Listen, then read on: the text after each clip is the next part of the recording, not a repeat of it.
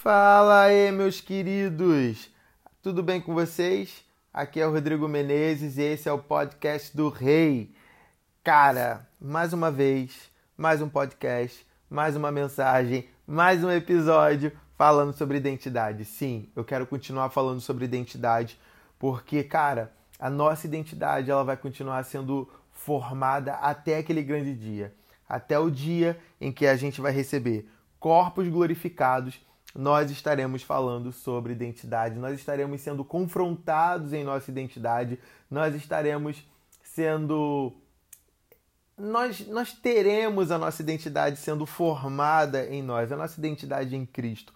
Porque Deus criou eu e você com uma identidade, você já sabe disso se você tem escutado os podcasts, mas somente em Cristo, vivendo uma vida no Espírito, a gente consegue viver a totalidade daquilo que nós fomos criados para ser e fazer. É, Rodrigo, por que, que você fala tanto de identidade?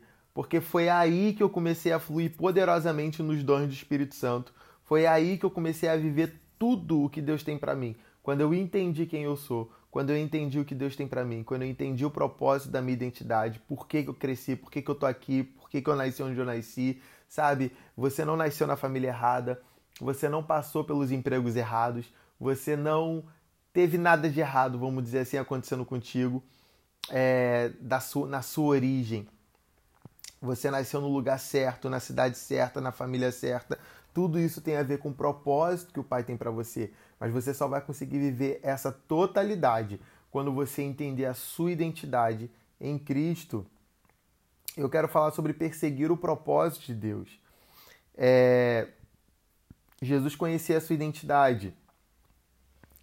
Lá em Mateus 3,17, fala assim: Então, de repente, a voz do Pai gritou do céu, dizendo: Este é o meu filho amado, meu maior prazer está nele. Em outras versões, né? Este é meu filho amado em quem tenho prazer, em quem me comprazo, e etc é, você vê que Jesus, antes de iniciar o ministério dele, porque até ali ele ainda não tinha iniciado o ministério dele, ele ainda não tinha sido afirmado pelo Pai. E naquele momento, antes de iniciar o ministério dele, ele é afirmado pelo Pai. E ele é impelido pelo Espírito Santo ao deserto. Ele é conduzido pelo Espírito Santo ao deserto. O Espírito Santo leva ele ao deserto. Você pode continuar lendo os versículos depois, seguinte ele vai é conduzido pelo Espírito Santo para o deserto. E no deserto, o diabo ele vem para tentar é, desafiar, para tentar desfazer, na verdade, a identidade que Cristo recebeu do Pai naquele momento. Então, antes de você iniciar talvez o seu grande ministério, o grande romper, o grande propósito que o Senhor tem para a sua vida e para a minha vida, muitas das vezes nós vamos passar por um processo onde o Senhor vai ministrar em nós a identidade dele. Mas não basta somente ele falar, nós vamos precisar passar pelos desertos da vida e é o Espírito Santo quem nos conduz. E nesse lugar de deserto é onde nós vamos ver que nós realmente somos filhos de Deus. Porque Jesus, por ser filho de Deus, ele poderia sim transformar pedra em pães. Mas ele não iria fazer porque o diabo estava falando. E era isso que o diabo estava confrontando ele. E muitas das vezes nós entramos em desertos após ouvirmos uma palavra de Deus. Nós recebemos uma palavra de Deus sobre o nosso destino. Deus fala: você vai viver isso, vai viver aquilo. É, é, a gente recebe uma palavra do propósito dele na nossa vida, uma promessa, né? Qualquer palavra desse tipo. E você vê que em seguida o diabo ele começa a trazer dúvida, vem situações, vem circunstâncias, que é o próprio Espírito que nos leva. Mas nesse lugar, o inimigo ele aparece e ele fica: Ué, você não recebeu essa palavra? Você não tem essa palavra de Deus para sua vida? Por que está acontecendo isso? Ué, cadê a palavra de Deus? Se você realmente é isso que Deus falou sobre você, se você realmente vai viver isso que Deus falou sobre você, ué, cadê? Vive agora, cadê? E é nessa hora que a gente precisa estar firmado na palavra que o Pai libera sobre nós, sobre o nosso propósito, sobre a nossa identidade, sobre o nosso destino. O Pai falou para Jesus: Você é meu filho amado em quem tenho prazer. O meu maior prazer está em você. Essa palavra precisa estar sobre nós, porque também nós somos filhos amados e o Pai tem prazer em nós. Filho fala sobre identidade, amado fala sobre segurança e em quem me agrado fala sobre um relacionamento, a confiança. Uau! Jesus operava em muitos milagres porque sabia quem era. Tudo o que Jesus fazia era porque recebia direto do Pai. Por isso ele gastava tempo com o Pai. Você vê Jesus se ausentando, fugindo das multidões, porque ele queria passar tempo com o Pai, porque era nesse momento em que a identidade dele novamente era afirmada. Mais uma vez, todas as vezes que Jesus parava na presença do Pai, eu tenho certeza, o Pai falava novamente para ele: Você é o meu filho amado, eu te chamei para isso. Muitas das vezes a gente entra em desespero, a gente fica desesperado, a gente fica confuso, a gente fica sem fé, a gente fica com a nossa identidade, o nosso emocional abalado, porque a gente não para na presença de Deus para ouvir dele o que ele fala sobre nós, o que ele fala que nós vamos viver, o que ele fala sobre a nossa identidade, sobre o nosso propósito, sobre o nosso destino. Nós precisamos parar na presença de Deus para ouvir direto dele porque a hora que o inimigo se levantar, nós vamos ter uma palavra direto do coração de Deus. E aí nós vamos conseguir fazer milagres. Por isso que Jesus fazia o que fazia. Ele não estava nem aí para as pessoas, ele não estava nem aí para a opinião das pessoas. Por isso ele fazia o que ele fazia, porque ele ouvia direto do Pai. Quando nós começarmos a ouvir direto do Pai a nossa identidade, nós vamos começar a curar enfermos, purificar leprosos, ressuscitar os mortos, expulsar os demônios e viver todo o propósito que o Pai tem para nós nós temos uma nova identidade em e através de Jesus. Lá em 2, perdão, lá em 2 Coríntios 5:17 diz: "Agora, se alguém está envolvido em Cristo, ele se tornou uma pessoa inteiramente nova. Tudo que está relacionado com a velha ordem desapareceu. Veja, tudo é fresco e novo. Em outras versões fala, né? Se alguém está em Cristo, nova criatura é, as coisas velhas já passaram e tudo novo se fez. Tudo novo se fez, o seu passado foi apagado, a sua identidade corrompida e destruída pelo diabo foi restaurada em Jesus. Nós agora somos santos. É assim que o Pai nos vê como santos, sem culpa, amados e poderosos. Você é santo, sem culpa, amado e poderosa. É assim que o Pai te vê. Mas o inimigo ele vai tentar fazer você se enxergar o pecador miserável, aquele que está cheio de culpa, desgraçado, aquele que não é amado porque errou, porque falhou, porque falha. Então, como Deus vai te amar? Aquele que não é poderoso, aquele que não consegue curar os enfermos, aquele que não consegue operar os milagres de Jesus. É assim que o diabo quer que você se enxergue e é por isso que ele ataca tanto esse lado na sua identidade mas o Pai ele te vê como santo, sem culpa, amado e poderoso. E é assim que você precisa viver e se enxergar. Não vivemos de performance quando a gente enxerga isso, porque a performance é quando você vive para tentar fazer alguma coisa para impressionar. Mas a gente já sabe que Deus já fez tudo, Jesus já fez tudo, o Pai já fez tudo, o Espírito Santo já fez. Então nós vivemos por meio do que Deus já fez, não pelo que nós podemos fazer.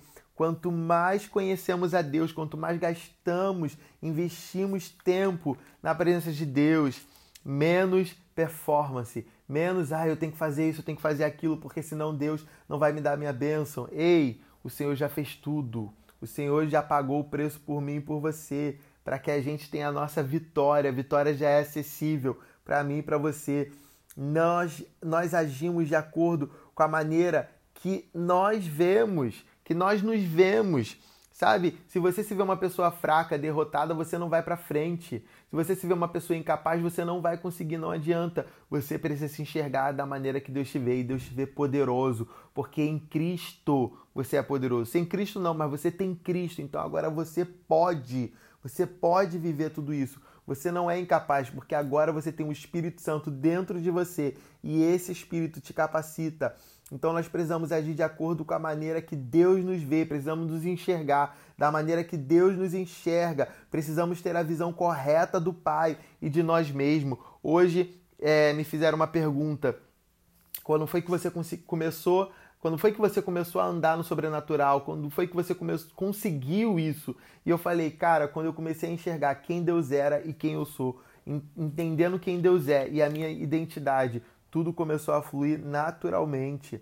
Se você lê de Atos dos Apóstolos até Apocalipse na Bíblia, você vai ver tudo o que você é capaz de fazer. Por isso nós precisamos investir tempo de leitura bíblica, principalmente no Novo Testamento, sabe? Ler Mateus, João, Lucas, é, é Marcos, ler Atos, ler Romanos, ler Apocalipse, sabe? Ler o Novo Testamento inteiro, porque quanto mais a gente lê o Novo Testamento, mais a gente vai ver daquilo que nós podemos fazer em Deus. Nós somos poderosos em Deus. E o Pai confia em você. Se o Pai não confiasse em você, ele não colocaria o Espírito Santo dentro de você. Por muitas das vezes a gente fica, ah, será que Deus confia em mim? Será que Deus vai confiar uma grande obra nas minhas mãos? Será que Deus vai confiar um grande ministério nas minhas mãos? Ei, ele confia tanto em você que ele colocou o Espírito dele dentro de você. Você é confiável no espírito, na carne não, mas no espírito você já está pronto, você é confiável, você é tremendamente amado por Deus. Então você precisa relaxar, parar com essas mentiras do diabo na sua mente e entender que o Pai colocou todo o poder necessário em você para você viver o propósito dele. Nós fomos, nós, so, nós somos amigos, nós não somos simplesmente servos. Lá é, em primeira, é, perdão, lá em, em, em, João 15, 15 fala: Eu nunca os chamei de servos, porque um mestre não confia em seus servos, e os servos nem sempre entendem o que o mestre está fazendo, mas eu os chamo de meus amigos mais íntimos e queridos, pois eu revelo a vocês tudo o que ouvi de meu Pai.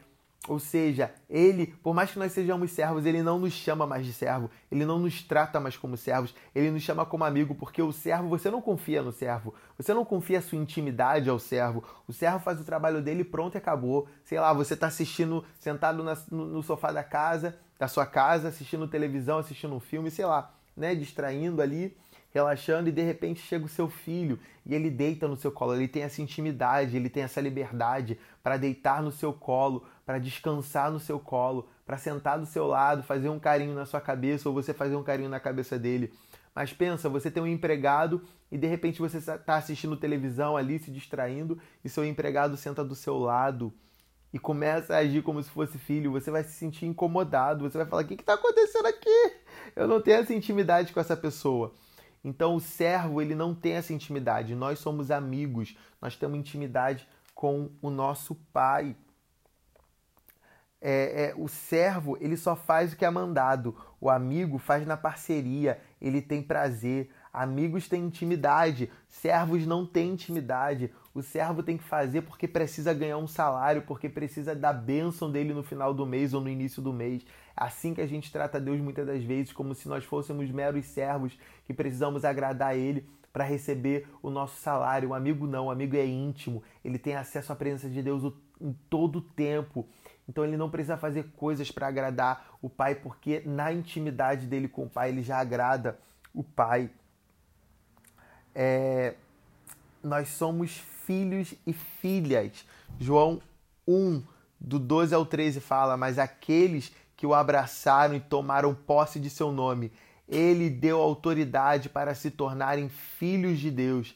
E esses filhos não nasceram pela união de pais humanos ou por meios naturais ou pelo desejo de um homem, mas eles nasceram de Deus. Olha que tremendo, gente. A Bíblia fala em João 1, 12 ao 3, do capítulo 1, do versículo 12 ao 13 que Deus nos deu autoridade para nos, nos tornarmos filhos. Todo aquele que recebeu Jesus, tomou posse desse nome, que recebeu Jesus no coração, agora nós temos a autoridade para nós sermos filhos e filhas de Deus. Não nascemos da, da vontade de humanos simplesmente, mas nós nascemos de Deus. Você nasceu de Deus. É, é, é, é você não é fruto do acaso, sei lá, a, minha mãe, por exemplo, eu nasci da minha mãe porque ela perdeu a virgindade com meu pai literalmente no meio dos matos, como se dizia antigamente, mas foi assim que eu fui feito. Minha mãe perdeu a virgindade dela com meu pai no meio dos matos e assim eu nasci e ela ainda foi obrigada a casar com meu pai porque minha família era tradicional. É, e aí talvez, e por muito tempo eu fiquei pensando, ah, eu só vim ao mundo porque minha mãe transou com meu pai sem camisinha ah, eu sou um fruto do acaso, sou uma obra do acaso. Não, eu fui planejado. Ainda que seus pais não tenham te planejado, ainda que você tenha vindo sem querer, de forma espontânea. Você já tinha sido planejado e sonhado no coração de Deus. Você foi projetado por Deus no coração dele. Filhos e filhas não são meros servos, filhos e filhas são herdeiros, são sócios, tem parceria no trabalho com o pai. O filho e a filha, ele trabalha nos negócios do pai não como um servo para ganhar um salário no final do mês, mas ele trabalha entendendo que tudo é dele e volta a dizer, tudo nosso, é tudo nosso. O filho tem acesso ao tempo todo, o servo, ele só tem acesso ao pai quando ele é chamado, quando ele é, é solicitado. Nós não, nós podemos entrar na presença do pai em todo o tempo. Lá em Mateus 7, do 7 ao 8, do, do capítulo 7, versículo 7 ao 8, fala: Peça e o presente é seu, busque e você descobrirá, bata e a porta será aberta para você. Cada persistente obterá o que pede, cada buscador persistente descobrirá o que anseia, e todo aquele que bate com persistência um dia encontrará uma porta aberta. Olha isso, gente. É, é, o servo, eles são influenciados, mas o filho influencia o coração do pai. Como assim, Rodrigo? Como assim eu vou influenciar Deus? Está escrito aqui em Mateus 7, é, em outras versões fala, né? É, é, pedi, pedi, dar-se-vos-á, buscai e acharei, batei e abrir-se-vos-á. Todo aquele que pede, recebe, todo aquele que, que busca, acha, todo aquele que bate, a porta será aberta. Cara, olha isso que está dizendo aqui, se nós pedirmos como filhos, quando nós pedirmos ao nosso pai, ele nos dá. Ele fala, vem cá, a gente consegue mover o coração do nosso pai. A gente fala, papai, eu quero isso, papai, me ajuda nisso, papai. A gente pede o nosso papai e ele simplesmente libera a bênção, libera o favor sobre nós. O servo não. O servo, né, ele precisa batalhar, ele precisa trabalhar. O filho não, o filho só basta pedir para o pai poder liberar a bênção sobre ele. É, lá em Mateus 10, 1 fala: Jesus reuniu seus doze discípulos e concedeu-lhes autoridade para expulsar demônios e curar todas as doenças e enfermidades. E para encerrar, fi, os filhos não precisam implorar por milagres. Talvez você tenha vindo de famílias onde você tinha que implorar. Eu vim de uma família assim. Gente, para fazer um curso de inglês, hoje eu falo inglês fluente, faço né, pelo mundo em missões. É, o inglês abriu portas para mim também de trabalho quando eu estava no mercado de trabalho tradicional. Mas para eu estudar inglês, eu tive que fazer uma pirraça. Eu tive que, literalmente, como uma criança mimada, fazer uma pirraça para minha avó poder conseguir pagar meu curso de inglês para ela pagar, porque ela tinha o dinheiro para pagar e ela não queria pagar. Então eu tive que fazer uma pirraça. Olha, com Deus não é assim. O nosso pai é um pai saudável, ele não é tóxico. Você não precisa fazer pirraça, você não precisa ficar implorando pelo favor dele, pelo milagre dele. Ele já deu autoridade para mim e para você, para a gente gerar milagres. Às vezes você está doente ou tem alguém doente, você fica, por favor, Jesus, por favor, me cura, por favor. Ai, cura essa pessoa, por favorzinho, papai. Eu já vi gente orando assim. E cara, a Bíblia está dizendo que ele já nos deu autoridade para expulsar demônios e curar todas as doenças e enfermidades. Então nós precisamos tomar posse dessa autoridade que o Pai nos deu e viver e estabelecer tudo aquilo que é a vontade dele para nós. Gente, vamos ler a palavra de Deus, porque na palavra de Deus tem tudo isso. E quando a gente lê a palavra de Deus, quando você mergulhar na palavra de Deus, você vai entender que você tem a sua identidade, segurança e confiança no amor do nosso Pai. É, você vai entender que você é santo, você vai entender que você é amigo de Deus, você vai entender que você tem influência e autoridade na presença de Deus. É, eu quero te convidar a você fechar seus olhos onde você está, colocar uma música aí de adoração ou só uma melodia, ou não precisa ter música nenhuma, e você perguntar para Deus: Deus, qual é o seu propósito para mim? O que, que você tem para mim? O que, que você quer que eu viva? O que, que você tem para eu viver? O que, que você tem para o meu futuro? E deixe Ele ministrar no seu coração. Amém? Que Deus te abençoe. Gente, me segue lá nas redes sociais, Rodrigo Menezes, no Instagram. Segue também esse, esse, esse perfil aqui no Spotify, no, no Spotify, no podcast. Aliás, eu não sei se você está me assistindo do Spotify ou do. Assistindo não, perdão. Eu não sei se você está me ouvindo do Spotify, do Deezer ou do Google Podcast ou da Apple Podcast, mas me segue nessa plataforma que você está me ouvindo, segue o meu perfil lá e me segue também no Instagram. Já é? Tamo junto, galera. Deus abençoe vocês. É nós.